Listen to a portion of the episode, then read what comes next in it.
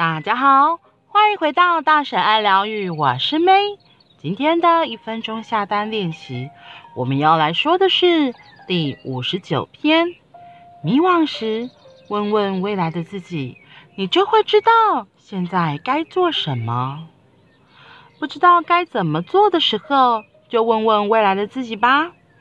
其实你很清楚，怎么做才是真正对自己好。当你向宇宙许下心愿的时候，代表实现愿望的未来那个你已经存在于宇宙中，所以你可以试着问问自己：宇宙给了你什么提示？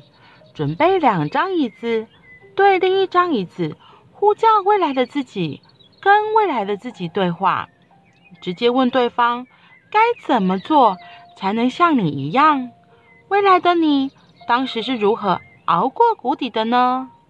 这是你与内在深处真正的自己之间的对话。任何人在有需要的时候，随时都能接收来自未来那个你的讯息。哇，这个很有趣哎！这个摆两张椅子，我就想到，就是之前在疗愈课或是在催眠课程的时候。也会有这样子的一个练习，它叫做空椅练习，的确也是准备两张椅子。不过那时候我们练习的是，是其实它其实除了可以呼叫未来的自己，也可以叫很多人来啊。就是你可能有疑问的对象，你也可以这样子，就是真的摆张椅子，然后开始跟他对话。就像他这里说的，可以问未来的自己，当时到底是如何熬过谷底的。真的，我嗯、我自己也会有迷惘的时候，不知道该怎么办的时候，在催眠课程的时候，里面就有一个这样子的练习，只是没有像这个白椅子，我们是直接就是老师透过引导的方式，你可以遇见三年的自己，或是五年后的自己，甚至是十年后的自己，然后一样是把它。就是请出来之后，请出来，把它召唤来到你面前的时候，然后通常都是闭着眼睛，然后你就可以开始跟他对话。觉得这里有个很重要的事，他在说，其实当你在跟宇宙许下，其实当你在跟宇宙许愿下单的时候，代表实现愿望的未来的那个你就已经存在于宇宙之中。这个是还蛮重要的信念，就是你真的相信你现在在问的问题是未来的那个你来回答的。如果你要请未来的你来协助现在当下很困惑迷惘的自己的话，你一定是有一个很大的相信说，对，当我这样子的问，我这样子的请求的时候，未来的自己真的是会来到我的面前来给我回答的。因为像在催眠的练习里面是比较属于在一个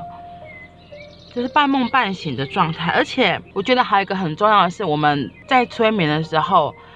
那个时候真的是非常的放松，然后也是还有一个是一个有一个非常大的信任在那里，知道或甚至是相信，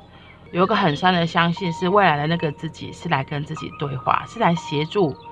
是来协助现在迷惘困惑的我。所以这个东西就很重要，因为你是很全然的信任，所以你是很放松的，所以真的就比较容易可以看到未来的那个自己来跟自己来跟现在的你说些什么。然后当你告，当你是很敞开、很放松的，那真的什么都有可能，就不需要想太多，说哦真的吗？然后或是有的没有的很多的 OS，其实这种都会少很多。那你的。当人们在很敞开的时候，真的就很容易接收到未来的自己的讯息呀、啊，或者是神的讯息。人在敞开的时候，是真的比较容易接收到一些讯息的，而且那些讯息真的都还蛮准确的。所以，如果你现在或是你真的有迷惘困惑的时候，或许也可以做这个练习，可以拿出椅子来，来跟未来的自己对话，问问他。现在的我还可以怎么做？或者是现在的我，可以做些什么呢？很有意思哦，你也可以一起来练习哦。好啦，那我们今天就到这里了，我们明天见，拜拜。